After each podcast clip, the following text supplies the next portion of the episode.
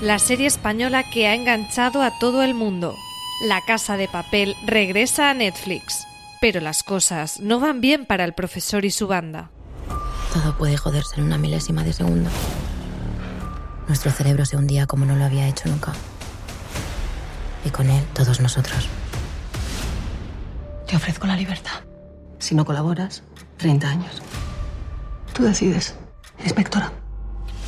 Acabo de perder las cámaras del interior del banco. Estáis solos.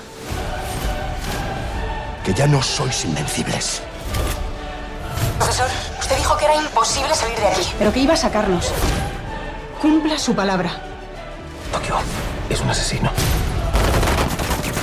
Es mucho más que un atraco y tú lo sabes bien.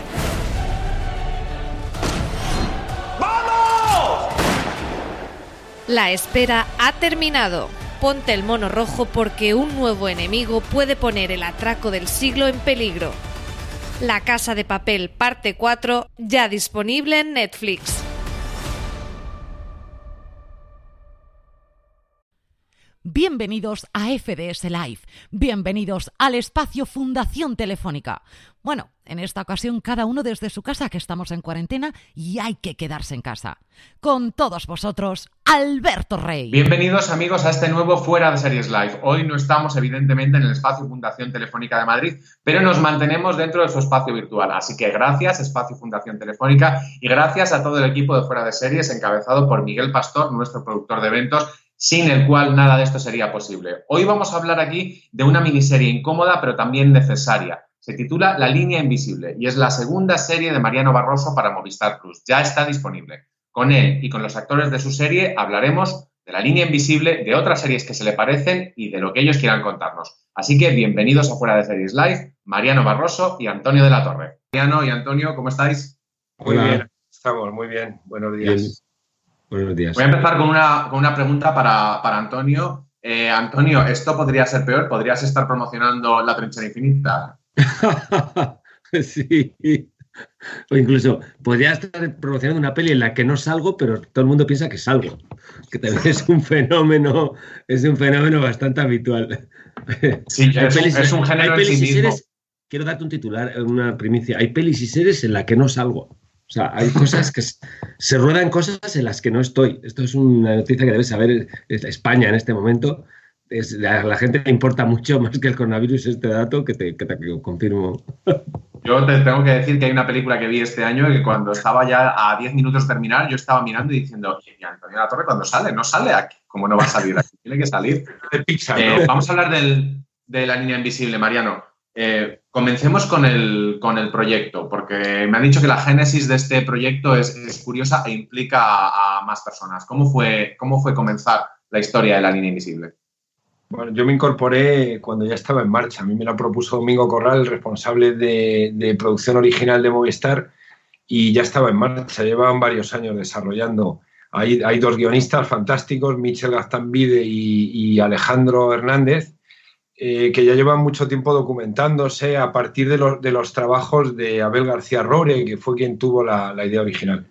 Y bueno, cuando yo me incorporé había un material, había muchísimo material escrito y yo les planteé las ideas que yo creía que había que, adaptar. Me, atrajo mucho todo el, proyecto porque me, parece que es una, que toda la historia que cuenta la línea invisible es una, es una especie de zona oscura o de, eh, es, como un ángulo muerto de estos que no, que no se han contado, que no se conocen, ¿no? Y me parecía fundamental conocerlo porque mm, todos tenemos tanta información de lo que ocurrió después que, mm, que, de alguna manera eso ha eclipsado lo que pasó antes o el origen de todo esto, ¿no? Y como ocurre siempre en, las, en todas las guerras y en las, en las grandes acontecimientos que condicionan luego la vida de generaciones y de países enteros, las cosas empiezan por los aspectos más nimios, por las motivaciones más pequeñas y más, y más, y más ocultas, más secretas y más eh, patéticas a veces, ¿no? De, una persona o de dos personas o de un grupo de personas. En, esas cosas más pequeñas es donde está el germen de todo lo que pasa después. Explorar ese mundo me pareció fascinante y, bueno, y fue la oportunidad que me, que me propuso Domingo y Movistar y, y de, ahí, de, ahí, de ahí venimos. Y este, este pequeño detalle, Antonio, que, a mí se me ha ocurrido porque creo que no es tan pequeño. A ti del proyecto, ¿qué te atrajo más del proyecto y fue, entre otras cosas, el nombre del protagonista que dices, ¿de verdad había una persona que se llamaba así? no, eh, a mí, o sea, me atrajo el proyecto eh, tres cosas y no necesariamente en ese orden. Uno, el contexto, el momento, contar ese momento. Además, el año en que yo nací, 1968, ese momento, ese, ese origen, como decía Mariano, de un sueño que devino en pesadilla. Segundo, el personaje, que me parecía un personaje fascinante, sobre, sobre el que no hay mucha leyenda y poca, mm, poco conocimiento. O sea, y, de hecho solo hay dos fotos, ¿verdad, Mariano? En, internet de, de, de, Este hombre, sí, sí, sí, sí. Y luego, y luego, aunque parezca que tal, trabajar con Mariano, yo tenía muchas ganas de, trabajar con Mariano hace nos conocemos prácticamente desde que yo decidí ser actor, que di un curso con él que fue memorable. Y, eh, te aprobé en el curso aquel, no, nunca me acuerdo. no sé. Pero no sé, si me suficiente se te olvidó, bueno, más vuelta de más para currar.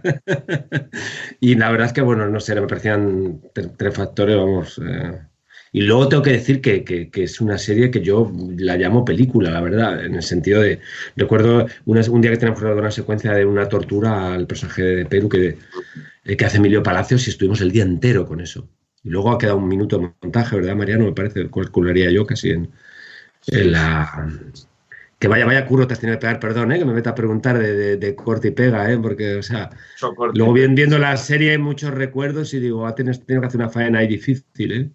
Sí, sí, sí, pero bueno, fascinante, ya sabes. Aquel día en concreto, ¿te acuerdas que hubo un momento que casi le, hicimos casi daño a Emilio Palacio? ¿no? Sí, no, no, fue, fue muy difícil, claro, es que tengo cuenta muy complicados, un waterboarding ahí, eh, muy, entonces claro, tienes que hacerlo, pues el equilibrio este siempre tan difícil que tenemos en la ficción, hacerlo creíble, obviamente preservando la integridad física de todo el mundo, ¿no? Y la primera del actor que, que lo sufre, es complicado, a veces nos movemos ahí en líneas también invisibles, buscando la verosimilitud y resulta complicado, la verdad. Es, difícil y, lo pasamos mal todos. Lo primero, por supuesto, el actor, pero también, de luego, Mariano como, como patrón del barco, vaya. Mariano, es imposible no, conectar la, línea invisible con el día de mañana, tu anterior miniserie para, para Movistar Plus, porque ambas son también series periféricas sobre momentos históricos, pero que se centran en un personaje que es en sí mismo fascinante. Aquel, aquel interpretado por, por Viola Pla y este de, de Antonio de la Torre. ¿Cómo es el personaje de Melitón para que tú digas, es que merece su propia serie? No tanto el momento en sí mismo, sino el momento en el que él entra en ese momento.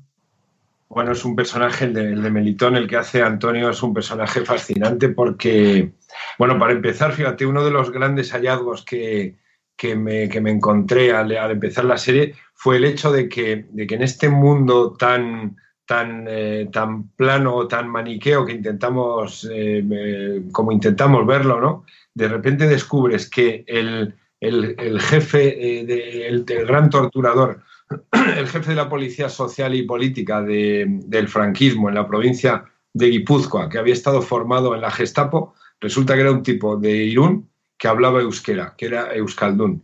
Y el líder, el primer líder de ETA, no entendía ni una frase en euskera. Entonces empiezas a tirar de ese hilo y dices, bueno, aquí las cosas son mucho más complicadas eh, de lo que se nos cuenta, ¿no? Y siempre, bueno, pienso, pienso que, la historia con, mayúsculas puede ser maniquea. De, hecho, yo creo que nos llega la historia contada de forma maniquea. Pero las historias que contamos nunca pueden ser maniqueas. Tienen que estar llenas de, personajes poliédricos. Eso lo tuvimos claro con Antonio desde el primer momento. Y en el caso del, personaje que él encarna, la, obsesión, recuerdo, de, Antonio, que es, un, actor de estos que no, que no hace falta decirle mucho, basta con ponerle un poco el, reclamo así delante y él se lanza. Entonces él fue buscar dónde estaba toda esa complejidad, porque lo que te puede hacer a nivel moral eh, detestable, horrible, siniestro incluso, a nivel humano puede, sin embargo, puede ser una bellísima persona. Siempre pensamos en esa gente que, que vemos en, los, en, las noticias, en el telediario, han detenido a un tipo que tenía 47 cadáveres en el jardín y entonces preguntan a la vecina y siempre dicen, pero si era un tío encantador, si a mí me daba aceite, siempre que yo le pedía me daba, me daba aceite, pero el tipo tenía 40 cadáveres, ¿no? Entonces, esa complejidad era fundamental porque, porque claro, era un tipo convencido de que estaba haciendo su trabajo y lo estaba haciendo de la mejor manera eh, posible. ¿no? Y es un personaje fascinante, de esos que no te quieres encontrar en la vida, pero en cambio que son una maravilla eh, encontrárselos en el cine. El paralelismo, la comparación entre, entre cine y televisión a veces es, no es necesario, pero en el caso de personajes como este y de, y de, miniseries como esta, quizás sí que hace falta una miniserie o una serie larga para contar estos personajes que en dos horas no te da tiempo eso, a explorar esos grises. Tú, Antonio, como, como actor, tienes más tranquilidad o más comodidad porque te dan eso, más tiempo, más espacio. Perdona, ¿eh? eh eh, es que quería, no por no abordar tu pregunta, pero es que quería apostillar lo que decía Mariano y, y no quería que se pasase. Discúlpame, ahora te contesto esto, pero es que tan es así que intentamos acceder a la familia de Melitón, yo a través de un periodista amigo mío, Carmelo Jordá, que él se vio me hizo de avanzadillas, porque él tenía bueno, contacto con víctimas del terrorismo, en fin. Eh, y se reunió con ella para transmitirle, pues eso, mi deseo de conocerla, de ver su punto de vista. Ella se lo pensó, me consta que se lo pensó, porque al principio no le pareció, pero claro, es una señora ya mayor, porque de hecho la, la hija de, de, Melitón tenía más edad que la que eh, proponemos en la ficción. Uh, y entonces una señora ya mayor, y me imagino que sus hijos, pues por protegerla, porque es un tema que le remueve mucho. Y, pero aún así, a través de este amigo mío, pues eh, tengo testimonio directo de ella que, comentamos mucho con Mariano y, y, pusimos en valor en la película dentro del guion que nos proponían uh, Miguel Michel Gastambide y, Alejandro Hernández. Y es que mm, era un padre maravilloso, un, un padre ejemplar, eh, un hombre afable, encantador y para sus ojos ella, él nunca hizo esas cosas, él nunca torturó. Y luego nos vamos al otro lugar, nos vamos al otro polo, y uh, el gobierno, no sé, me imagino que sabéis que el gobierno de Euskadi encargó un informe, el primer informe en España sobre torturas. 3.500 casos documentados de torturas desde el año 60 y tanto hasta 2000 y pico, ojo, eh, en democracia, documentados. Eh, un estudio pues, hecho por abogados, por forenses muy riguroso, muy exhaustivo. Muchos de ellos afortunadamente están vivos, nos pudimos ver con ellos, Mariano con muchos, yo, yo también con unos cuantos, aseguran conocer a Melitón y acreditan que fueron torturados por él. O sea, vemos cómo en un caso, cómo la realidad es un punto de vista muchas veces, ¿no? Y, y, una misma persona, un mismo hecho, según quien lo vea. Y, y yo creo que es, a, mí me, a mí me parece, a mí las, las series, como yo creo ha sido el caso de la, esta, la línea invisible que ha dirigido Mariano, que intentan ser periscópicas, dentro de que eso es prácticamente imposible, pues sí, y que intentan meterse en ese ángulo 360 grados, pues no sé, me parece que es muy, muy interesante. Antes decía que es el personaje militón, pero es que no olvidemos, y, y, igual Mariano ahora me da una colleja virtual, pero bueno, eh, como, como, ha dicho Antonio, se atreve, digo, pues me voy a atrever, o sea, la serie nos cuenta el punto de vista de estos muchachos que pertenecen, y digo muchachos, tal cual, con todo lo que significa el término, que, que iniciaron ETA. ETA, ETA se, inició, se inició como un movimiento pacifista, absolutamente, que todos, prácticamente todos hubiéramos apoyado, sea, chavales que de una manera pacífica querían derrocar una dictadura. Eugenio del Río es uno, uno de esa ETA que quedó escindida, los que quedaron apartados en la quinta asamblea. Y vemos como estos chavales que tienen sueños, que sueñan con un mundo mejor. Esto es muy interesante porque yo creo que esto fue así. Y es lo fascinante del ser humano, ¿no? Cómo, no sé, cómo el bien y el mal, pues, pues se vuelve a lo mismo y parece un juego fácil de palabras, pero atraviesa la línea invisible de lo moral. Y, y ni los buenos somos tan buenos, ni los malos son tan malos. Y ahora vuelvo a hacerme tu pregunta que se me ha olvidado. No, la, la, vamos a retomar luego porque tú has la chapa que se no. Luego vuelvo a ella, la, la, guardo aquí, la guardo aquí a un lado, porque ha sacado un tema muy interesante que, que, evidentemente no se puede hablar de la línea invisible sin entrar en unos, en, unos, en unos fangos en los que quizás se puede entrar ahora, Mariano, porque ya no tenemos ETA.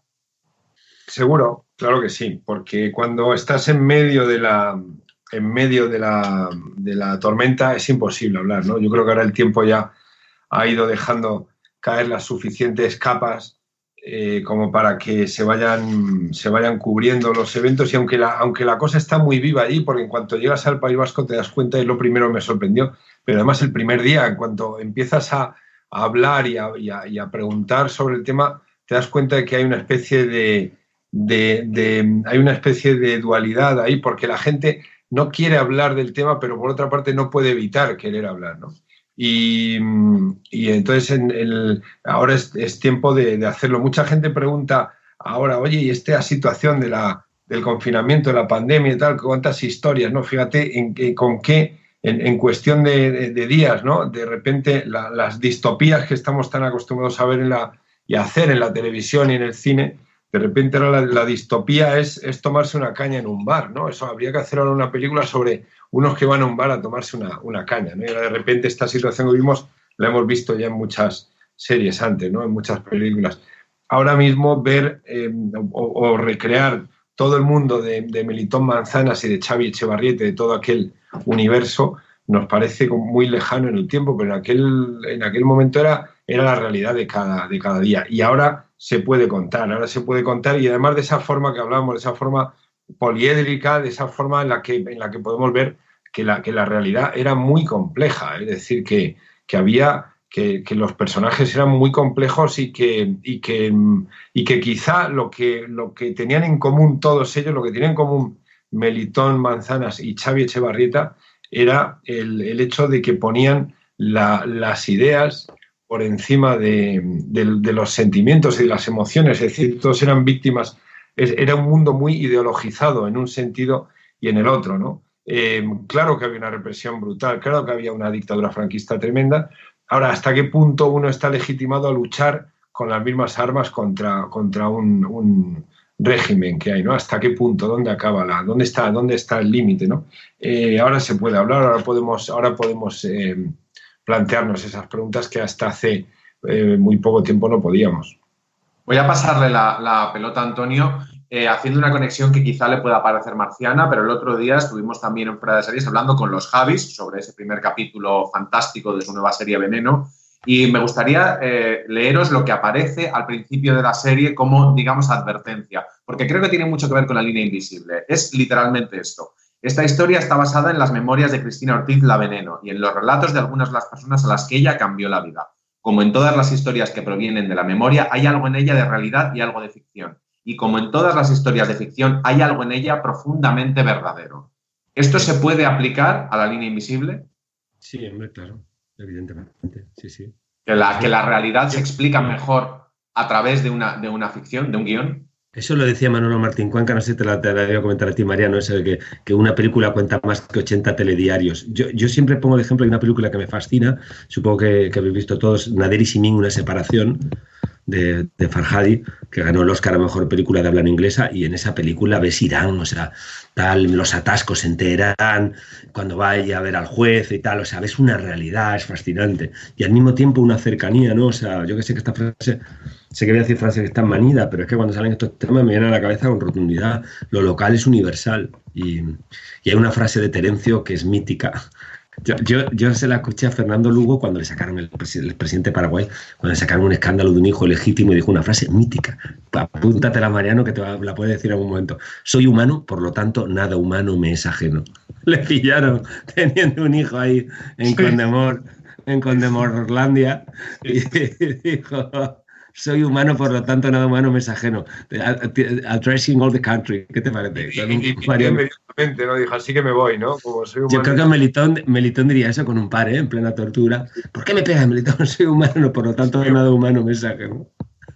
Este, este ejercicio, Mariano, de, escritura, muy parecido al que puede hacer, por ejemplo, eh, The Queen o, o la misma The Crown, que es coger un personaje real, pero inventarte, del que conoces las situaciones, pero inventarte los diálogos, inventarte lo que, lo que no conoces, em, como escritor te, te, resulta peligroso, seductor, te da miedo que alguien te pueda contradecir. Bueno, cuando te metes en esto lo haces con todas las consecuencias. Mira, os voy a contar una cosa. Una vez estaba hablando por esto del el, puesto este de presidente de la academia, a veces me, me, me lleva a situaciones que nunca había vivido. ¿no? Una vez estaba con, lo, con, el, con Reyes, con Felipe VI eh, y con, la, y con Leticia, ¿no? Y entonces y estábamos hablando de cine, hablamos un rato, entonces les pregunté que si habían visto The Crown. Y, entonces me dijo, el, el, rey me dijo que sí, sí, que la había visto entera, que le parecía buenísima, ¿no? Y entonces le pregunté, digo, pero eso, eso es real, todo eso que, todo eso que cuento, porque usted los conoce.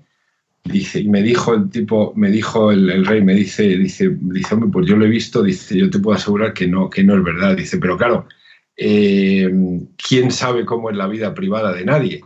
Ahí caben tantas versiones como uno quiera hacer. Y le dije, me acuerdo que le dije, digo, pues sabe que están preparando una serie sobre sobre su familia, ¿no?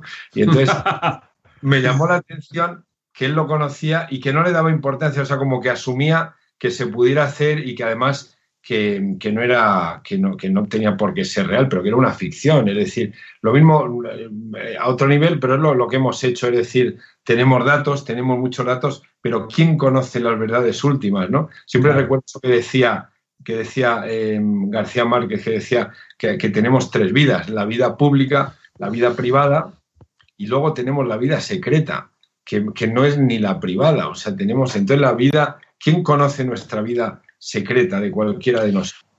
Es una maravilla para la ficción. Y yo quiero añadir una cosa, perdón, porque es que esto es apasionante lo que dice. Y no solo eso, sino lo que recordamos que, vivimos. Yo, eh, porque yo tengo, o sea, yo hice una película La Noche de 12 años, donde interpreté a Pepe Mujica, el presidente del Uruguay, y, y me vi con él. Y entonces, pues, y él pasó un periodo de 12 años de confinamiento que se volvió loco, pero, o sea, quiero decir, él empezó a oír voces, además ya un o sea, que le, le, notaba, decía un calor en la oreja y tal, que empezó a oír voces, decía que le habían tal o sea, fue un viaje de locura absoluta. Y, el tío no le daba, también un poco define su personalidad, porque no había manera de que él te contara cosas. Sea, se, iba del tema. Y es que yo creo que de alguna manera ya no quería recordar no quería, porque decía, no, no, sí, sí, sí, seguro, seguro. Este fue una persecuta mía, no, ta, ta. Pero no, no te daba bola, o sea, no había manera de que te contara, de que recordara aquello. O sea, aquella experiencia que él vivió, tan increíble, tan, tan brutal, tan eh, que él dice que le privilegió como persona que le hizo, pero bueno, tan, con tantas ganas de interpretar, ¿verdad, Mariano? Y de contar, ¿no? Es, es, se, se pierde en la, en la noche de los tiempos, se pierde en la memoria. La memoria es un relato distorsionado de lo que ocurrió. Es que eso, eso es lo, lo, Claro, esto es un capítulo Black Mirror. Si pudiéramos fabricar una memoria real de lo que ocurrió. ¿Cómo esa hija de Melitón, la, persona real, eh, ¿cómo, cómo, cómo, manejas el, la realidad de, tu, de un padre que, que miles de personas cuentan que vivieron lo que, lo que vivieron, ¿no? O cómo, yo conozco mucho a, un hijo, un tipo, un tipo entrañable que es el hijo de Batista, el, dictador cubano, ¿no? Entonces ese chaval, claro, ese chaval tenía 12 años cuando salió de Cuba y, y, para él Batista no es el Batista de la historia, con mayúscula, ¿no? Para él Batista es su padre y era un padre encantador y me recordaba un poco a esto, ¿no? Eh, pero claro, es así, la, la, memoria es selectiva sobre todo porque si no, no podrías vivir, no podrías vivir con todos esos recuerdos agolpados, fíjate, en Mújica, ¿no? Sí, sí, sí, sí, sí, es que sí es curioso cómo la experiencia humana de alguna manera se pierde. O lo que nos llega es una cosa ya como, como eh, digerida, como, como cocinada. Bueno, por eso es, indignación como... Sí, por eso lo, lo cuando, cuando escuchas a Carmen Martínez Bordiú referirse a Franco como el abuelo, que tienes un punto como de indignarte profundamente y luego tienes que entender que para ella, en su, en su mundo, es el abuelo. Claro, es que no, no es en su mundo, es el único que tiene, es que todos tenemos un abuelo. Y ella, ese es su abuelo, claro, tiene toda la lógica del mundo. Y conectar con, la hija de Melitón, por ejemplo, Antonio, ¿eso es, eso realmente bueno o, luego te das cuenta de que no te ayuda?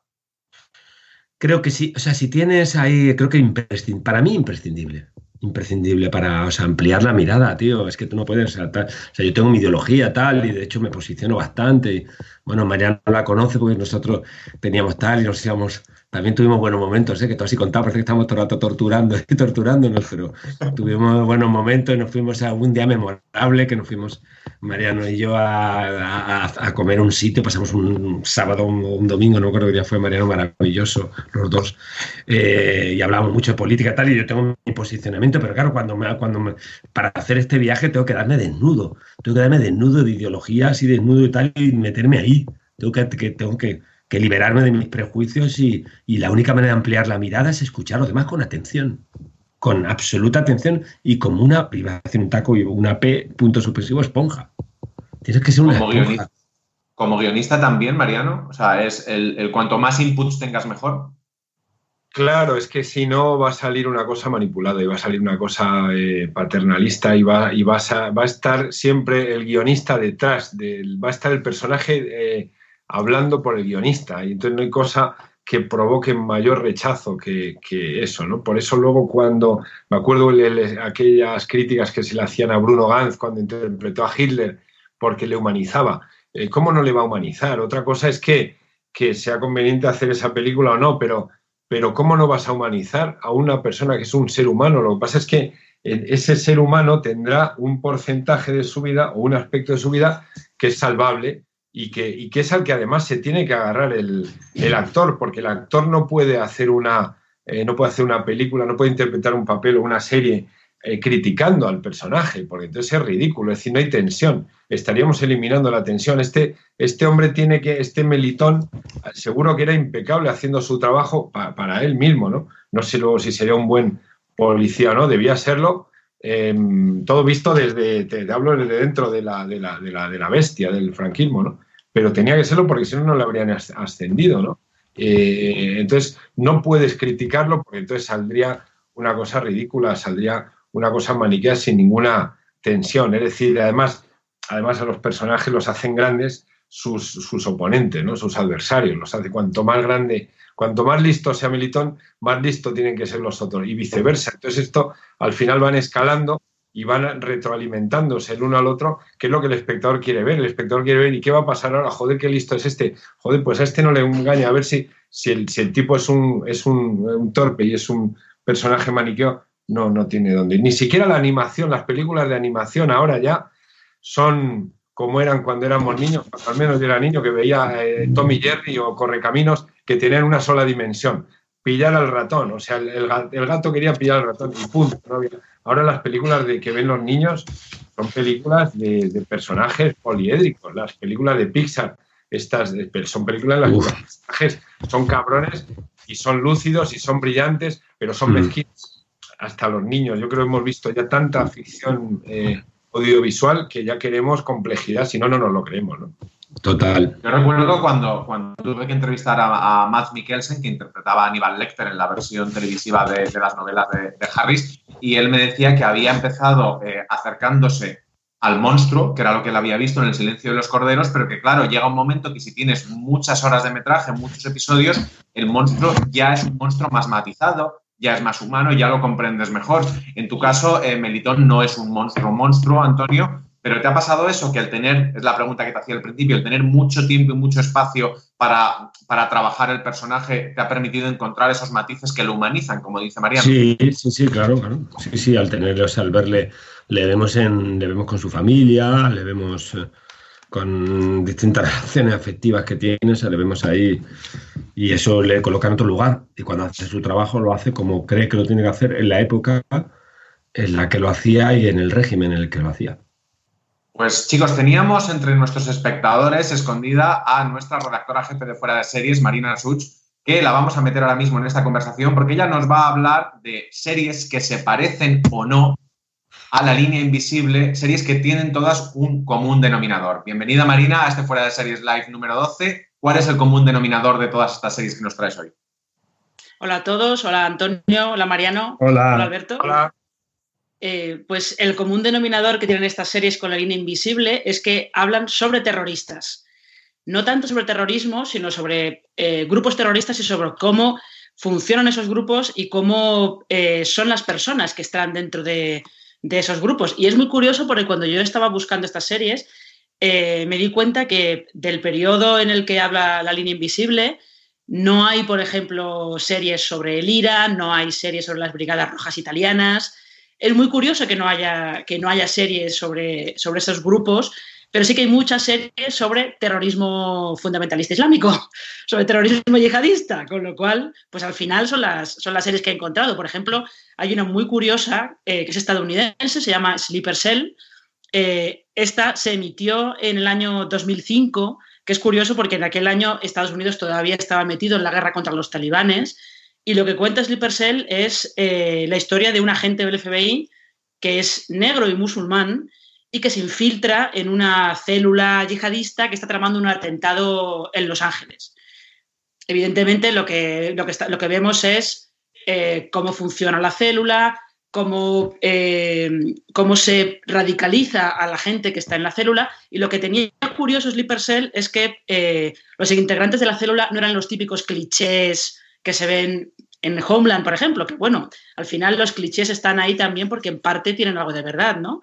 Pero había, había gente de todo tipo en esa célula. Había desde un estadounidense blanco pelirrojo, a, eh, en la segunda temporada llegó a haber un, estadounidense musulmán homosexual, o sea, había, había de todo un poco, ¿no? Se salían un poquito de, de los estereotipos que suele haber en este tipo de, en este tipo de series. Que es curioso porque luego, si saltamos de Sleeper Cell, saltamos a una serie británica que se emitió 12 años más tarde, que se llama The State. Esta se vio en 2017 y es, es interesante porque esta lo que cuenta es cómo se recluta, o más que cómo se recluta a gente, el panorama que se encuentran cuando llegan a Siria cuatro chavales británicos que son reclutados por el Estado Islámico, por, por el ISIS. Y fue muy polémica en el Reino Unido porque había quien decía que, que era una serie que por un lado había cierto peligro como de presentar una imagen a lo mejor demasiado, no sé si idílica, pero por ahí un poco del reclutamiento del ISIS y también se criticaba que no se llegaba a, explicar bien por qué esos cuatro chavales acaban encontrando interesante irse a Siria, meterse en el ISIS, buscando formar parte de algo. Al final es gente que está buscando, que quiere formar parte de algo. Mariano, eh, Antonio, esta parte del, reclutamiento, eh, es, una parte interesante porque es parte de la mecánica de funcionamiento de un, grupo, de un grupo terrorista. Esto aparece en la línea invisible. Es que es fundamental, esto siempre lo digo porque, bueno, en esta cosa hay que ser muy escrupuloso con la semántica. Eh, la violencia nunca tiene justificación, nunca, pero sí explicación. Siempre, de hecho siempre. Por eso, y tú analizas, y lo ha explicado Marina muy bien, o sea, en determinados, eh, hay una serie de condicionantes económicos, sociológicos, culturales, pum, pum, pum, que, hace, que generan un cóctel molotov que, o sea, tú analizas está la situación en Afganistán, eh, geopolítica de em, eh, ancestral de décadas y décadas y décadas de falta de futuro, desesperanza y tal, o en determinados barrios marginales, de, incluso en, Francia, y es un caldo de cultivo para radicalizarse. La desesperanza te lleva al miedo y el miedo te lleva al odio y el odio te lleva a la violencia, a la guerra y a la muerte. Entonces, bueno, al final, eh, hablar de todo esto es, Marina, esencial. Es decir, bienvenidas a las series, aunque luego no lo consigan y tal. Y, y en la línea invisible, pues nos dirán que si estamos blanqueando a ETA. Me parece que, porque tú hablas antes de la serie pero para mí, y ahora Mariano me volverá a dar una colleja virtual, pero o sea, para mí la, la, la, valentía, entre otros muchos grandes aciertos de esta serie, que estoy hablando de mi libro, pero es que lo digo de corazón, es que tiene el punto de vista de estos muchachos que, que, que comenzaron del origen de ETA, lo, estamos con ellos. Estamos con Xavi Echevarría, de principio a fin. Eso. Uno de los retos al trabajar esta historia, tan desde el guion y luego, sobre todo, también para los actores que hacían, sobre todo los que hacían estos chavales, y también Antonio y su, y su gente, ¿no? Con Pablo Derqui y demás, el hecho de, que había que hacer abstracción de lo que todos sabíamos que pasó después y que fue algo tan grande.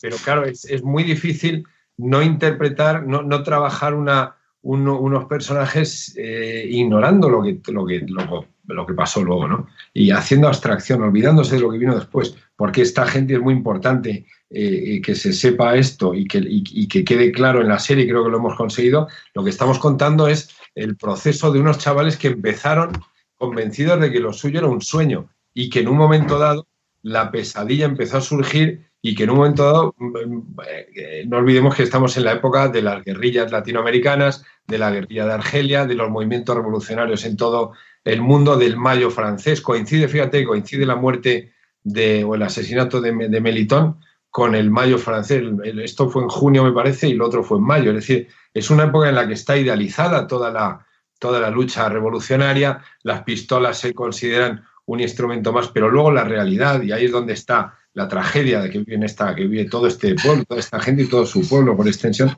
la, distancia que va desde el momento en que deciden eh, pasar a la, a la, acción, entre comillas, la acción armada, y cuando la emprenden. Es decir, una cosa es decidir con la cabeza que a este tío yo lo mataría y otra cosa es matar. Y entonces ahí ya destruyes, no solo destruyes la vida del que matas, destruyes la tuya y la de todo tu entorno. Y, fíjate, eso, eso, eso se produce una, una, reacción en cadena y se destruye un pueblo durante décadas, ¿no? Se, convierte un pueblo, en, se convierte en, una tragedia para todo, para todo un pueblo, en dos mitades de un todo que son incapaces de reconocerse, incapaces de, sentir el uno por el otro, banalizando el dolor ajeno, banalizando la, violencia. Tremendo, ¿no? Y todo empieza por una cosa que en principio parece que es bien intencionada. Había una escena fantástica en el sur de Erice, que siempre recuerdo, que era cuando, cuando Rafael Aparicio, no sé si os acordáis, le decía, me parece que era, no sé si era Iciar Boyaín o la otra chica que hacía el personaje aquel, que le explicaba... Esto, esta chica, sí, que le explicaba tal por qué su padre estaba fuera y no se hablaba con su abuelo, no sé qué, y decía todo por las ideas, todo por las ideas, ¿no? Las ideas eh, que son fundamental tenerlas, pero hay que colocarlas, porque las ideas, las ideas, claro, abren brechas en los pueblos. Y, en, las familias. Hay un documental, un documental que hizo eh, Manuel Martín Cuenca, el de Carrillo, y Carrillo se dejó de hablar con su padre por la política. O sea, se dejó de hablar con su padre y se tiró toda la vida, se tiraron toda la vida peleados. Esta, esta cita que has hecho, Mariano, a las chicas del sur nos sirve muy bien para hilar la siguiente serie, porque el reclutamiento normalmente suele ser, y lo vemos en la mayoría de las series sobre terrorismo, de hombres. Pero hay una serie que hace justo lo contrario, nos habla del, del reclutamiento femenino, ¿verdad, Marina? Sí, es una serie sueca que se llama Califat, Además, esta es, se, acaba de, se acaba de estrenar ahora mismo, se puede ver en, Netflix sin ningún problema.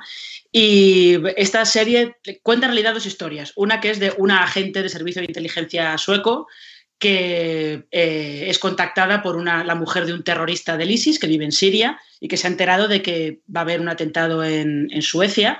Y luego, por otro lado, lo que tienes es la historia de tres adolescentes suecas que eh, empiezan a dejarse querer, como quien dice, por una persona que tienen en sus vidas que les empieza a hablar de, del ISIS y de Siria, les empieza a contar que esto es genial, que todo es maravilloso, que si ellas, pues en casa o en sus vidas no terminan de encontrar, no terminan de encontrar un algo, lo que comentábamos antes de sentirse que formas parte de algo, pues que ellas lo pueden encontrar en Siria. Y las tres, pues se dejan, se dejan querer, se dejan convencer y cuando llegan a, Siria y al ISIS, evidentemente se dan cuenta de que las cosas pues, no son como se las han contado y son mucho peores de, lo que les han contado. Que es Porque es una, serie que nos cuenta un hecho real. Eh, esta no, la que nos cuenta un hecho real, no cuenta un hecho real como tal, pero sí que, sí que cuenta muchas historias de adolescentes europeas que eh, son reclutadas por el ISIS, acaban en Siria eh, y luego las familias intentan sacarlas de allí. Sobre todo es un, creo que es un caso que se está dando mucho en, el Reino Unido, por ejemplo. Pero no, la serie que cuenta una historia real, que esto sí que tiene cierto contacto con, la línea invisible, es una serie israelí, que aquí en España está en, HBO España, se llama Our Boys. Y esta serie lo que hace es eh, dramatiza unos hechos que ocurrieron en 2014, en el verano de 2014, cuando eh, son secuestrados tres adolescentes judíos ultraortodoxos se pasan 15 días de los que no se, sabe nada de ellos, las familias eh, rezan por ellos, piden por favor que los devuelvan y al cabo de 15 días aparecen asesinados. Y todo apunta a que ha sido jamás. Entonces, como represalia, eh, es secuestrado un adolescente palestino, que también al, poco tiempo aparece asesinado. Entonces, esta serie, que en Israel, en Israel evidentemente fue muy polémica, lo que te muestra es no solamente al policía que investiga estos casos, sino que te muestra también, por un lado, al padre del adolescente palestino, que de repente se encuentra en la misma posición en la que estaba la familia de los, de los judíos, de los chavales judíos secuestrados al principio, y también te enseña a esos asesinos, a los secuestradores, cómo se van autosugestionando para matar a estos chicos, cómo se van preparando de, vale, están secuestrados, los tenemos que matar. Venga, vamos a contarnos a nosotros la historia, vamos a, a sugestionarnos de... Vamos a buscar razones. Vamos a buscar razones para matar a estos chicos. Cuando estás tratando una, eh, Antonio, una, historia que está basada en, hechos reales o, si no en la, en la realidad, hay que ser más delicado con este de vamos a buscar razones porque a lo mejor no son las que tú como, como actor o el guionista meterían en el personaje las que ocurrían en la realidad, pero sí que son las que tienen narrativamente más sentido. Claro. ¿Eso es complicado? Bueno, yo, yo creo que hay que acercarse a estas historias con alma de periodista, intentando ahí como, como buscar ahí. A mí esto de luego lo que más me, más me atrae, más me, me, me, me, interesa, me parece hasta casi una obligación. Siento, siento un código deontológico incluso con eso. O me parece muy importante, no sé, siento ahí como una, una, un compromiso casi de la ética periodística de contar eso, de tratar de ser lo más fiel posible dentro de que está aficionando, porque creo que haces un servicio a, a la historia, a la sociedad, en la medida en que seas capaz de, de fidelizar aquello que ocurrió, porque todo el relato siempre sirve para la reflexión. El relato sirve para, de... sirve para, la reflexión, para la construcción ideológica, para mm, el relato yo creo que nos sirve como servicio para la humanidad, para, para avanzar como especie con, con un entendimiento y, y, y, bueno, en definitiva, la, la, formar una ética para náufragos, que somos todos. Y frente a esa ética periodística está también lo que es la ética artística, porque al final una serie no deja de ser una, una obra de arte, una narración, una, una ficción. Eh, Mariano, ¿tú te consideras un, un autor? Así, con mayúsculas. Ay, ay, ay, Alberto, ¿qué preguntas? Pregunta eh, trampa. Mira, yo, tenemos el titular, yo, María Barrosa, dos puntos, soy un autor. Yo no sé, yo no sé hacer las cosas sin implicarme personalmente, es decir, y no intento, a veces haces cosas, bueno, porque, te, porque todos trabajamos, es decir, no todo lo que haces cada día eh, requiere de una integridad absoluta, hay veces que no, que bueno, que tienes que, que tienes que, que, hacer las cosas por, por, pues por, al, por, alimentarte, ¿no? Pero sí que creo que yo creo, amo demasiado el, cine y, y, te, y, por suerte tuve algunos maestros que me hicieron amarlo tanto y respetarlo tanto que creo que, que hay que, que cuando lo haces, por ejemplo, ahora estaba pensando en una historia que estamos trabajando, empezando a trabajar, y, y el material original no nos gustaba tanto, pero en el momento que dices, bueno, la hago, en ese momento ese material tiene que ser, es la, es la, es la hostia para ti, o sea, tienes que valorarlo como tal, porque las dudas que puedas tener eh, y no, no, es que te tengas que engañar, sino que tienes que ser fiel a eso que estás trabajando. ¿no? Entonces, eh, me parece que, el, bueno, que, que, es, que es un autor. O sea, al final, también muchas veces el autor eh, peca de narcisismo o peca de, de, megalomanía. ¿no? Yo creo que, no sé, yo vengo de un cine en el que casi ningún director escribía sus propios guiones. Tú coges la, la filmografía de, de Fellini, la filmografía de, de, de, los grandes autores, de Antonioni, de, de, de Truffaut, de, los americanos, de, toda, de, Coppola, de, Scorsese, nunca han escrito sus guiones, como muchos los coescribían, ¿no?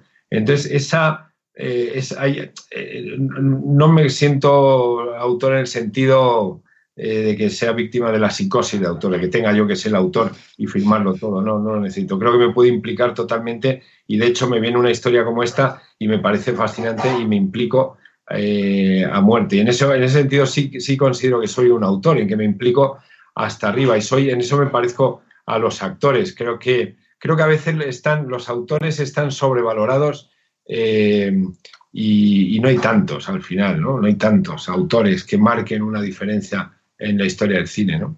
Pues con permiso de, de, Antonio, vamos a darle un poco de brillito a Mariano, conectando la línea invisible con un par de series muy de autor y de autores que aquí nos gustan mucho. Comencemos por la primera, que antes entre bambalinas ya nos la ha citado Mariano. Sí, sí, sí. Mariano ha hecho spoiler, pero fuera de, fuera del micrófono, así que no pasa nada. Porque la primera, que es Carlos, que es una miniserie que es de un director francés que es muy autor, que es Olivier Assayas.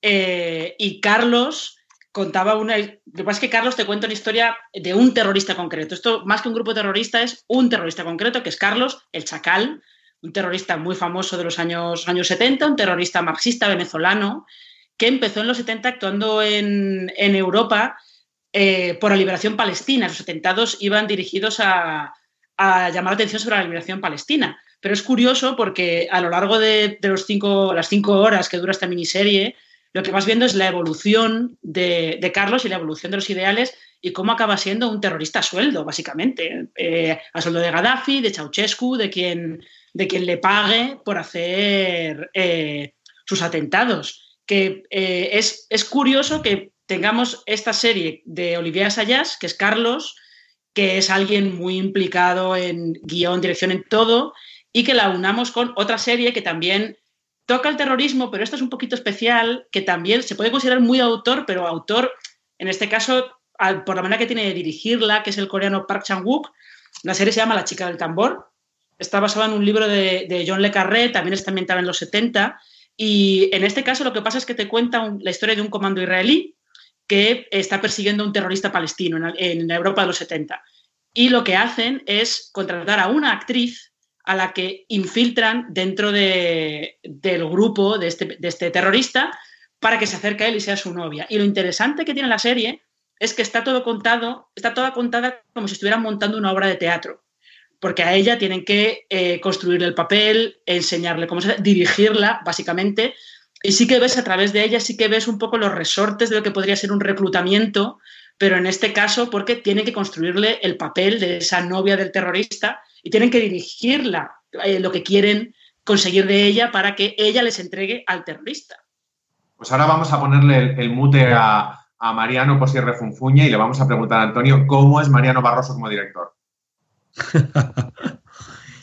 y pues va a sonar a peloteo, pero es que realmente o sea, mil películas eh, con Mariano, la verdad. Ojalá me vuelva a llamar para otra cosa porque es, em, es eh, relajado, eh, empático, seguro, aunque tenga sus inseguridades, no las transmite en el rodaje ni al equipo, con las ideas claras, mm, no sucumbe a la tensión o, a la, o al estrés o a la, o, a la histeria y, con, una idea del relato. Voy a ver si ha desayunado mi hijo. Vengo, vengo en 10 segundos.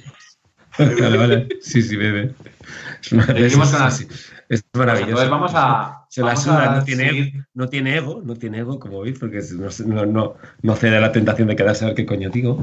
Y la verdad es que. la verdad que no, no está, de, está de puta madre, está muy bien para, para, Además, para este tipo de proyectos, que es verdad que se, que se han rodado, y lo, digo y no me, no me quiero contradecir en absoluto, que se han rodado casi como una película, o sea, para mí La línea visible ha sido casi como una película larga, pero también es verdad que, bueno, había que apretar el culo, quiero decir que, bueno, había, de hecho había segundas unidades que prácticamente funcionaban como una, quiero o sea, como otro rodaje, ¿sabes? O sea, eh, a mí eh, Fernando Izquierdo me ha dirigido muchas veces en segunda unidad, toda la secuencia del Palacio de Ayete, yo qué sé, por, por citarse así cosas que me acuerde porque, bueno, era un rodaje de cuatro meses, pero había que apretar por, precisamente por la, por la calidad del producto. Pero para mí ha quedado una peli larga de cinco horas, vaya. O sea que... Y luego, aparte de ser tú el, el, actor que lo hace todo, todo en España, eh, conectamos mucho la chica del tambor con, con, la línea invisible, porque en la chica del tambor está Florence Pugh, que era una actriz que entonces no sabíamos quién era, y ahora es una de las actrices jóvenes y no jóvenes con mayor proyección. Eh, en la línea invisible tenemos a Ana Castillo. Y entonces Mariano, como te iba diciendo, y Mariano, como te iba diciendo. Estábamos contando que en, la, que en la línea invisible no solo, está, no solo está Antonio, sino que hay tres actores que están en un momento buenísimo de sus carreras, como son Ana Castillo, Enrique Auquer y, y Alex Monet. ¿Cómo es trabajar con estos jóvenes prodigiosos, Mariano? Bueno, mira, es que yo creo que trabajar con estos con estos actores, y ahora te puedes ir tú, Antonio, si quieres a la azotea un rato. No, pero, pero hay, hay muchos, hay muchos eh, mitos, Alberto, en esto del, cine, ¿no? El director es el autor y los actores son unos que vienen y hacen lo que les dices. Entonces, yo creo que con, actores que vienen y hacen lo que les dices no se debe trabajar directamente porque no van a aportar nada. Eh, los, los actores con los que hay que trabajar aparte que tienen más o menos mínimamente que encajar en el, en el personaje que van a, interpretar, pero son actores que tienen que ir mucho más allá de las líneas que están escritas, mucho más allá de, de las directrices que tú les puedas dar y que desde el primer momento tengan la sensación de que se van a hacer cargo de su trabajo y lo, y lo van a hacer de manera eh, que va a crecer, va a ir más allá ¿no? de lo que les propones. Entonces, eh, en ese sentido, y te decía lo de los mitos que hay sobre el director, autor, yo creo que en ese sentido son autores también de su parte de, película o de serie, ¿no? Y lo, que es difícil es encontrar actores con, la edad que tenían los personajes de la línea invisible, encontrar actores que puedan interpretar a esa gente y que lo hagan de la manera, eh, de esa manera, ¿no? De manera que parezcan que son eh, autores también, que son creadores y que son gente que está eh, está, que está, en cierta manera, bueno, pues responsabilizándose de su trabajo y aportando cosas, cosas y propuestas todo el rato, ¿no?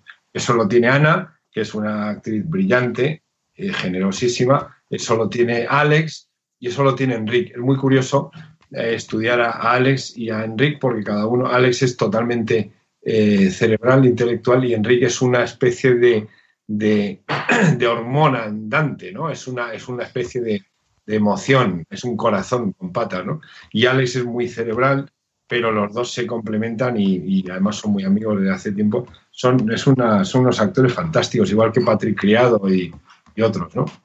Pues tú mismo los has presentado, Mariano, con Alex y con Enrique. Vamos a hablar justo ahora mismo. Así que muchas gracias, Mariano, muchas gracias, Antonio, y muchas gracias, Marina. Seguimos en esta Fuera de Series Live, ahora con más actores de la línea invisible. Pues efectivamente, aquí los tenemos conectando desde sus distintos confinamientos, Alex Moner y Enrique Auquer, y también el colaborador de Fuera de Series, Álvaro Nieva. Hola chicos, ¿cómo estáis? Bien, hola, muy bien. Buenos días. ¿Qué tal? Pues lo primero es conectar con lo que acaba de decir Mariano, que él considera que los autores de series no son solo los que las escriben, sino que los actores también tenéis una, una parte autoral. Menudo brillo os ha dado, ¿eh? Joder, pues muy bien. Sí, totalmente. Hombre, sí, tenemos, tenemos una, una faceta creadora también los actores, evidentemente. Sí, sí, se podría decir que somos autores de la serie también, es verdad, es verdad. Hablando un poco de, cómo el proceso de, vosotros entrar a una serie histórica, esa documentación que a vosotros llega, cuánto material tenéis, de cuánto disponéis y cómo empezáis a trabajar con eso.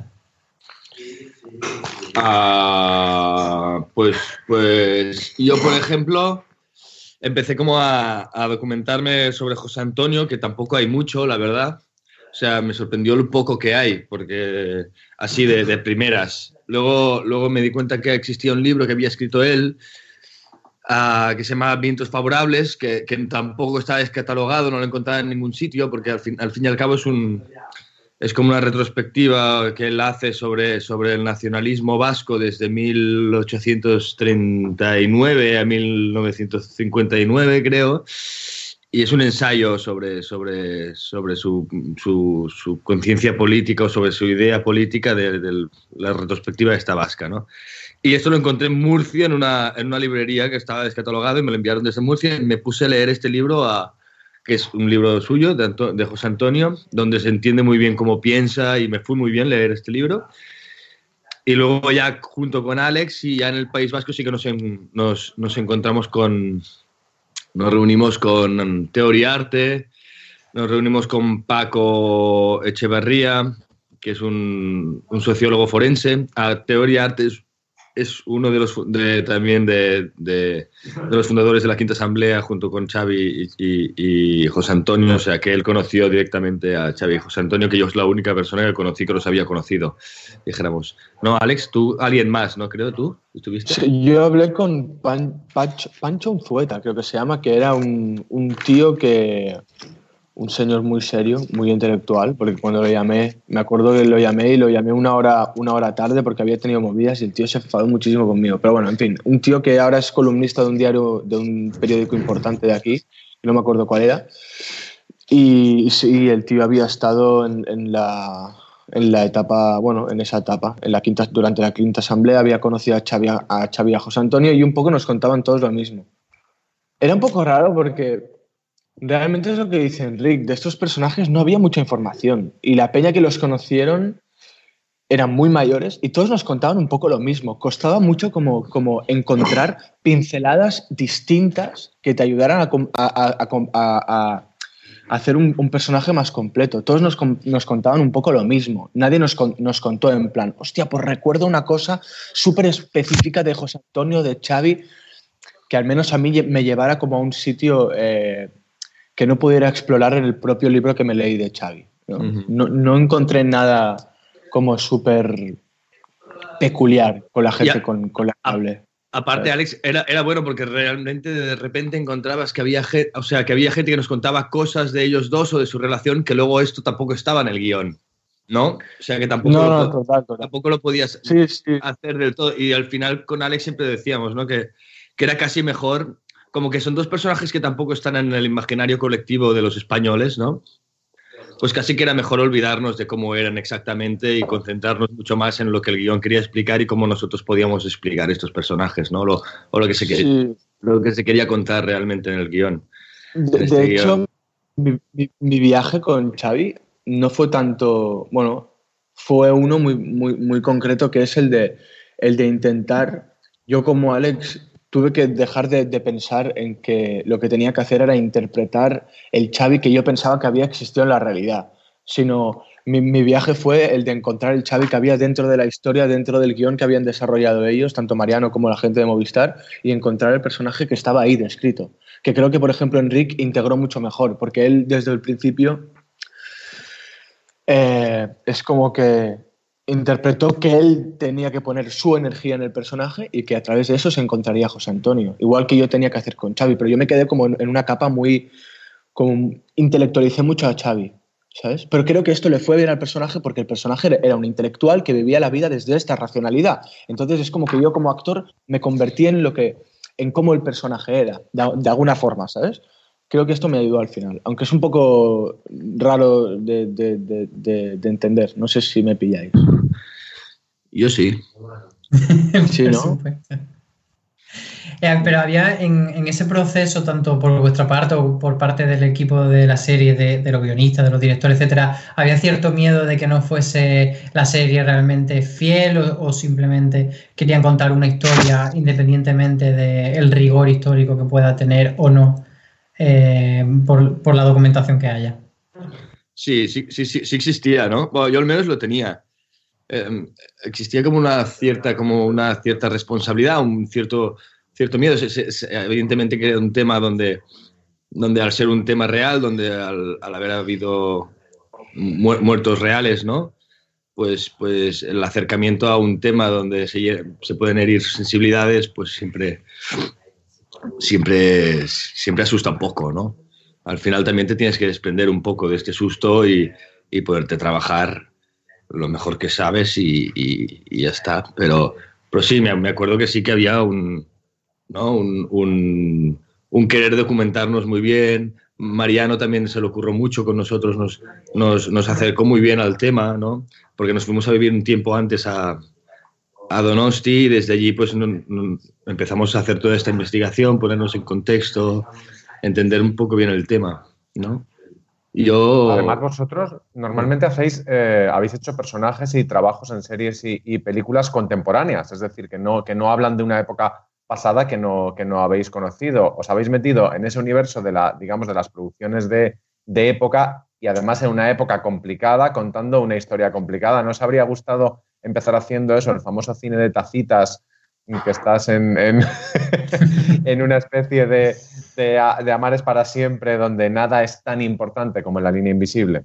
Hay muchas cosas que tener. Um, yo, creo que, yo creo que sí, sí que hemos hecho eh, proyectos donde nos hemos- de época, ¿no?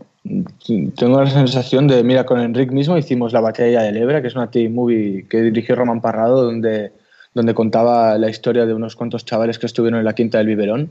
Y también fue un, un trabajo inmersivo, o sea, era, era importante sensibilizarte con el periodo eh, en el que vivían los personajes. No, no, no sé, que- no sé si, si estabas preguntando esto o no.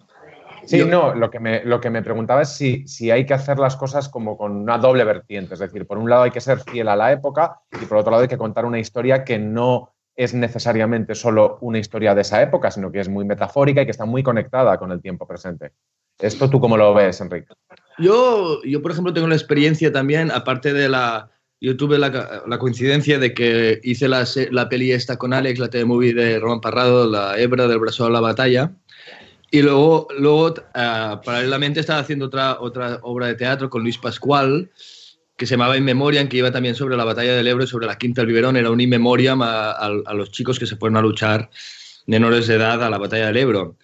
Y había algo, ¿no? Al- Algo que, que nos dimos cuenta haciendo mucha investigación también y mucho compromiso con, con- con el momento histórico y, con, y para contar unas historias de, de- de una gente que vivió una, un, un periodo, ¿no? Un momento que... eh, ahora me estoy bueno, a lo mejor yendo a un sitio que, que no es la pregunta, pero, pero ¿por, por qué contábamos esa historia en ese momento, no?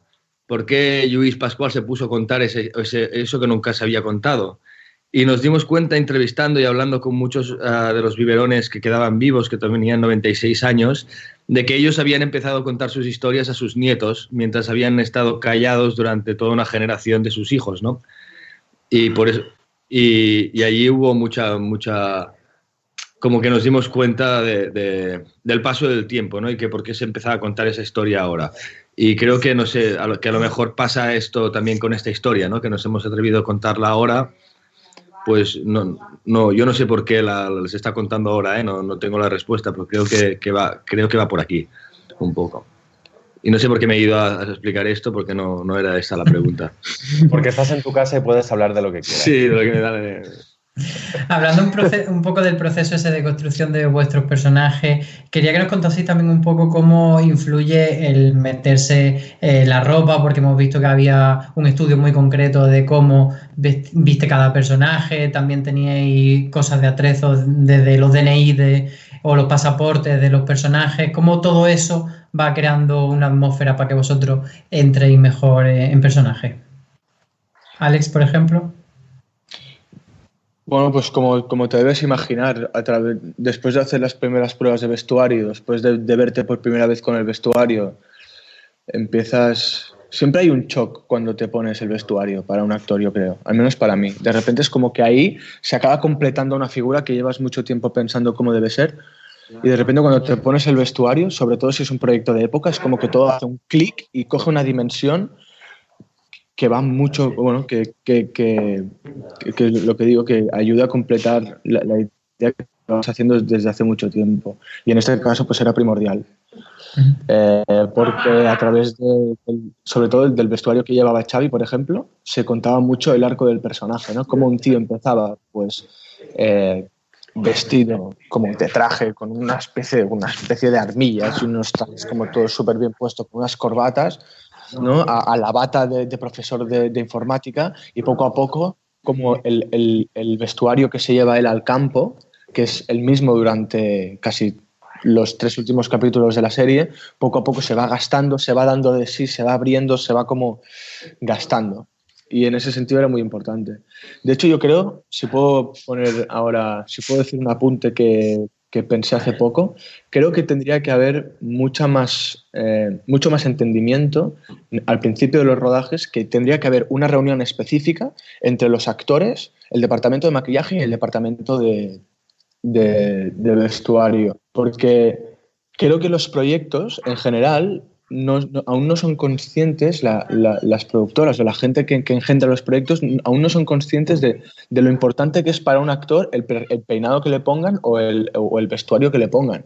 Y creo que tendría que haber una reunión específica, porque hay un momento donde el, el, actor lleva como tres meses preparando ese personaje en casa, o dos meses. El personaje que, o sea, tengo la sensación que muchas veces el actor ha pensado cinco veces más lo que se tiene que poner, cómo tiene que vestir o cómo tiene que peinarse. Y, tengo unas, y, y, durante el principio del rodaje es como que estas cosas van súper por separado. No sé, es un apunte que quería dar.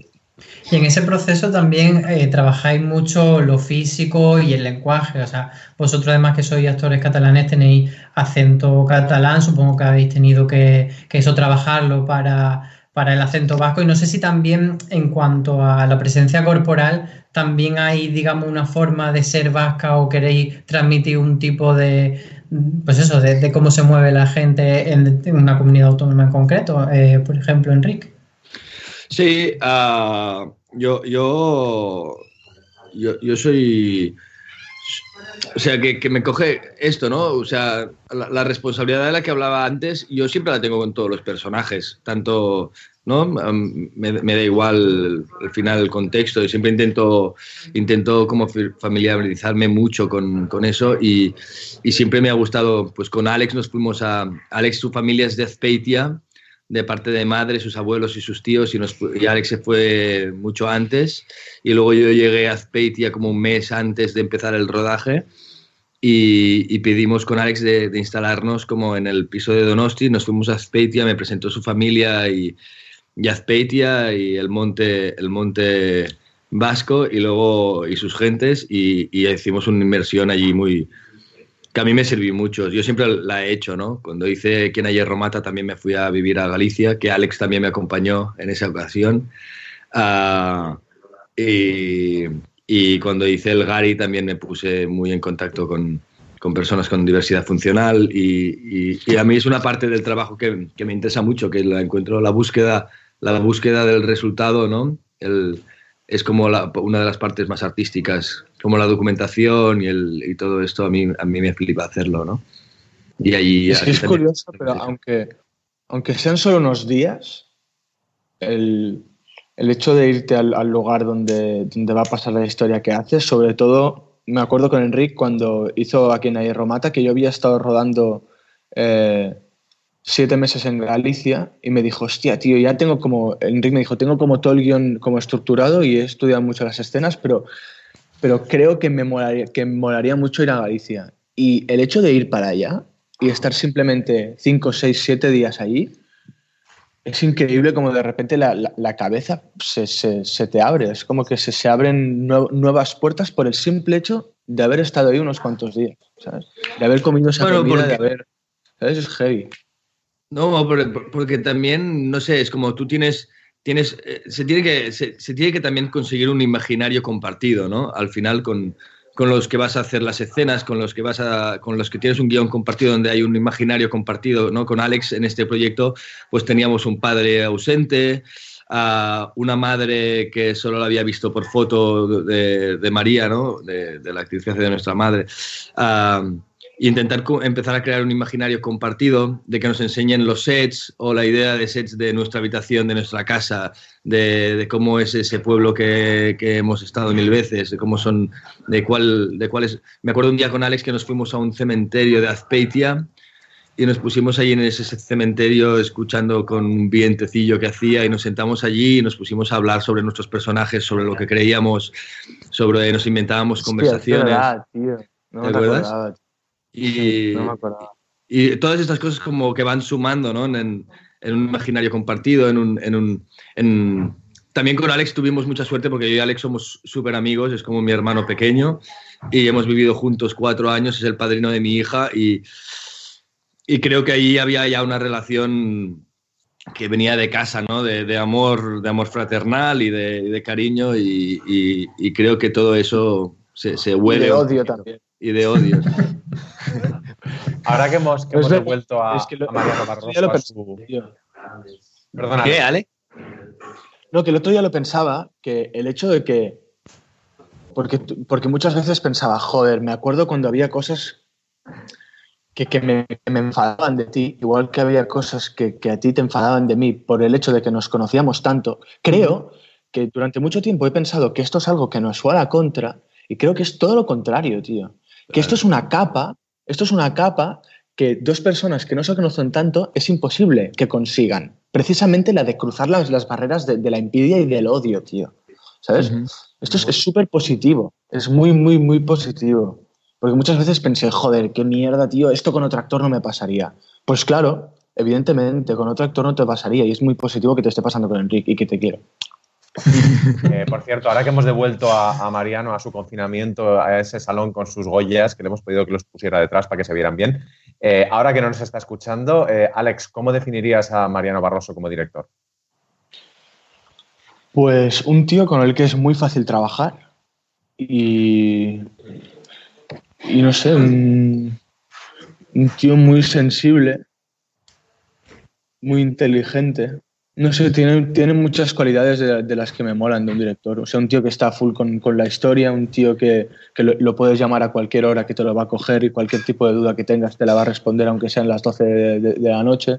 Un tío muy presente en el rodaje que, bueno, yo qué sé, que si se cansa pues no lo esconde. O sea, es un tío como muy abierto, muy sincero. No sé, fue muy bueno. ¿Estás de acuerdo, Enrique? Muy bueno. Sí, yo, ah, yo añadiría, añadiría, totalmente de acuerdo con Alex, añadiría que es, es, es un tío muy relajado, o sea, es, y muy pragmático, ¿no? Y es un tío que, que como que él también normalmente escribe, o creo que siempre escribe también sus guiones, no sabe muy bien lo que va a contar, es un tío que entiende el cine, entiende muy bien el cine, sabe muy bien lo que está rodando en cada momento y después tiene herramientas por cuando se encallan las cosas.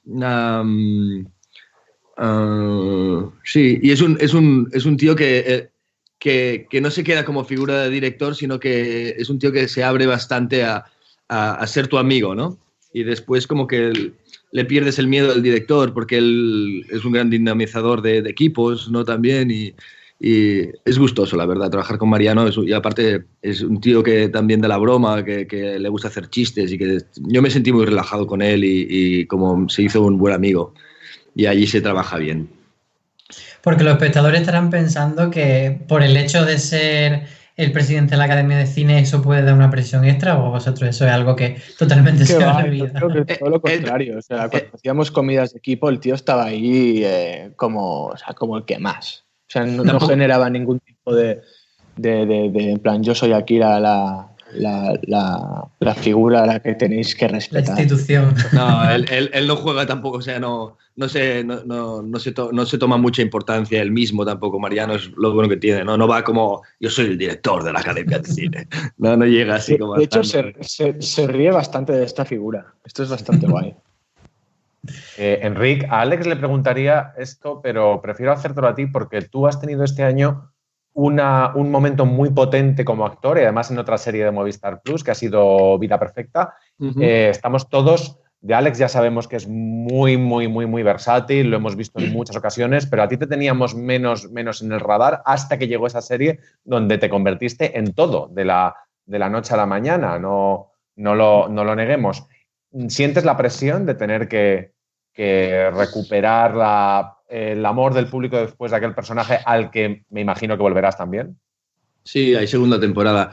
Si tengo la presión, uh, si le he notado alguna vez, porque, porque me despisto, uh, intento luchar por no tenerla. También creo que, que, al final, al final la expectativa, la expectativa se la crea la gente, ¿no?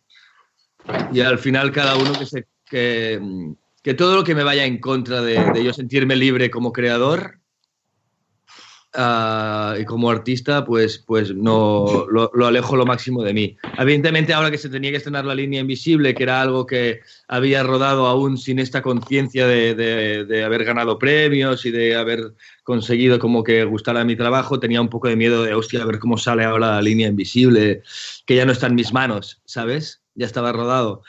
Uh, pero bueno, al fin y al cabo, lo que, dice, lo que digo, intento que no, intento que no. Es inevitable que a veces sí que pasa, ¿no? Que, que, ganar un Goya te da como una especie de una responsabilidad extraña, que piensas que tienes que estar a la altura de este premio, pero no, no, fuera, fuera.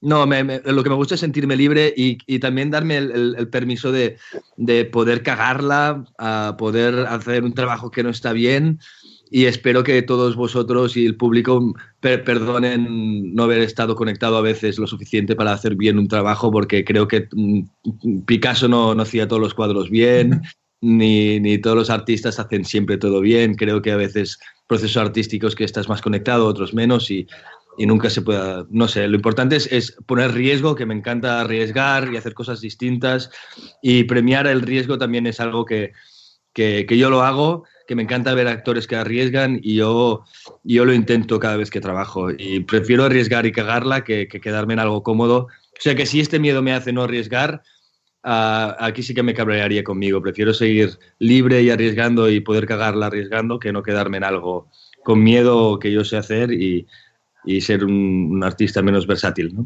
Bueno, tú no te sientas presión, presión, pero estamos todos enamorados de, de, Gary de Vida Perfecta, así que estamos esperando la segunda temporada. Eh, Alex, te quería preguntar por, por cómo es trabajar con un personaje que él se ve a sí mismo como un héroe, como el héroe de la historia, pero que el espectador mmm, sabe lo que va a hacer y sabe que no va a ser precisamente un héroe de la historia. Mm, no sé, es que para mí yo soy el héroe de mi historia. Quiero decir, no, no, no, sé cómo responderte a esto, tío. No sé, yo o sea, creo o sea, que... tú, por ejemplo, lo trabajas desde, desde, la convicción absoluta de que tiene tu claro. personaje. Sí, sí, yo, yo, yo, yo paso de, de, de, intentar moralizar la serie. O sea, yo creo que el visionado, el visionado va, va, de la serie va a crear diferentes tipos de espectadores y en ningún momento me ha gustado como ponerme la responsabilidad, eh, poner la responsabilidad en mis hombros de si lo que estaba contando va a estar eh, bien recibido o mal recibido por la peña. Yo hice mi personaje sin juzgarlo en ningún momento, pero tampoco, o sea, Bueno, quizá, quizás sí, al, ver la serie inevitablemente sacas conclusiones, ¿no? De quién te parece el bueno, quién te parece el malo, pero, es- pero intento no hacerlo. Tampoco lo hago con el personaje de Melitón. Es como simplemente un, simplemente un relato que se cuenta y punto. Alex, no, no te vas a escapar tú de la pregunta que le he hecho a Enrique antes. ¿Tú notaste esa presión después de la Proper Apple? Eh, sí, sí, sí. Muchísimo. De, de hecho, es como. No. No ha, no ha habido detalles en mi vida donde me hayan hecho verme a mí mismo como una persona inmadura más que este. ¿Me entiendes o no? O sea, No, no, el, el hecho, fíjate. Bueno, el, el- hecho de ver que yo estaba como, como sintiendo presión para, para hacer un. Para, para estar a la altura de, de cuando había recibido premios, el hecho de verme en, estas en esas circunstancias, me, con el tiempo me, ha hecho ver que, que soy un, tipo muy inmaduro. Y, que, y que, como dice Enric, cuando más te separes de estos pensamientos, mejor. Lo que pasa que el, el- mundo de la interpretación y el mundo del cine en general es, es muy complejo, tío, porque la gente te hincha la cabeza, eh, de repente em- empiezas a ver tu nombre aparecer en, en muchos lugares, la gente de repente te empieza a hacer caso, de repente círculos que, do- donde, donde a los que tú admirabas que nunca te habían hecho caso, pues te empiezan a hacer caso. Y eso de alguna forma te hace sentirte a tú como, te hace, te hace sentirte especial, ¿sabes? Y el hecho de sentirte especial es una droga muy, muy, muy potente. Pero cuando, cuando entiendes que realmente lo importante no es esto y que lo que tienes que hacer es ser un actor y, y- y- y- y simplemente disfrutar con tu trabajo, eh, Es que yo- si, si el- di- No, perdona, perdona, Alex, te he cortado. Di, di. Mm. Enric. Nada, que, que- que- que siguiendo tu, tu hilo, ¿no? Que al final es verdad todo esto. A mí, por ejemplo, que me ha pasado este año, que de repente he pasado de, de- ser un tío con muchas ganas de, de dedicarme a esto, pensando que, que podía aportar algo a que me pasara y que la gente me empezara a hacer mucho caso, incluso lo- los círculos más pequeños, ¿no? Que el que te das cuenta es que, que yo he intentado no cambiar o he cambiado que lo que, te- lo que cambia es la mirada externa hacia ti, ¿no? La mirada de los otros hacia ti y eso en, en- ¿no, Alex? De alguna forma, que, que al final Sí, sí, sí. es el foco, es como la mirada. Que de repente gente que gente que te, te- te encuentra y te dice cosas y dices, tío, no sé, ah, ah, y te dicen, tío, ¿qué pasa? ¿Sabes? Ya no, que estás cambiando y dices, yo no estoy cambiando, ¿sabes? A lo mejor es tu mirada hacia mí que está puesta desde otro sitio ahora, ¿sabes? Y esperas algo de mí que, que no era, ¿sabes? No sé, algo así. Pero vosotros dos podéis, eh, podéis tener una tercera persona sobre la que exponer esas opiniones porque estáis con Ana Castillo, cuyo, cuyo fenómeno es muy parecido al vuestro. Es de repente una actriz que hacía sus cositas, de repente hizo el olivo, nos fijamos todos en ella y ahora de repente es la actriz joven para tener en cualquier, en cualquier película o cualquier serie. Mm. Sí, sí, Ana, Ana, pues que Ana es increíble, ¿no? Para mí Ana es, es, es, es que ella ya como persona es una, es una tipa que, que es muy sana. Yo cuando me encanta estar con Ana porque es una tía sanísima que, que, no, que vive la vida con, con un centro y con está muy concentrada en lo que tiene que estar concentrada. No, para mí es un ejemplo. Cuando, Sí, la, ve- cuando la veo digo, joder, qué gusto, ¿no? De tía, está como, como tranquila, risueña, concentrada, sabe cuál, cuál es su sí, sitio, totalmente. ¿no? Ana, a mí, a mí me flipa, aparte que es una actriz como la copa de un pino, ¿no? Cuando la veo trabajar le veo una libertad, siempre una cosa, una cosa que la veo trabajar y digo, hostia, tío, es que parece que, que, que, que, que no hace nada y lo hace todo, ¿no? El otro día, eh, Alex, me, me la definió Javier Cámara, que la ha dirigido en, en la serie que protagoniza. Me dijo, no, no, es que Ana Castillo es una genio. Sí, sí, es una, es una monstrua, total. Pues chicos, muchas gracias por acompañarnos en este Fuera de Series dedicado a, la línea invisible. Ha sido un placer entrar en vuestras casas porque hemos entrado literalmente. Muchas gracias por acompañarnos. Gracias también a Álvaro Nieva, Marina Such y a todo el equipo de Fuera de Series, sobre todo a nuestro productor eh, Miguel Pastor. Y os esperamos en el próximo Fuera de Series Live, que probablemente sea también virtual, pero antes de lo que todos creemos, volveremos a vernos en el espacio Fundación Telefónica quizá también con vosotros. Os invitamos a que vengáis cuando queráis y con la serie que queráis. Muchas gracias, Enric. Muchas Vale, gracias. Gracias, gracias a Y a vosotros. vosotros, Vale, a espectadores, vosotros. Un beso muy fuerte. Y a vosotros, Chao. espectadores, hasta la próxima. Os esperamos en Fuera de Series Live. Muchas gracias. Adiós.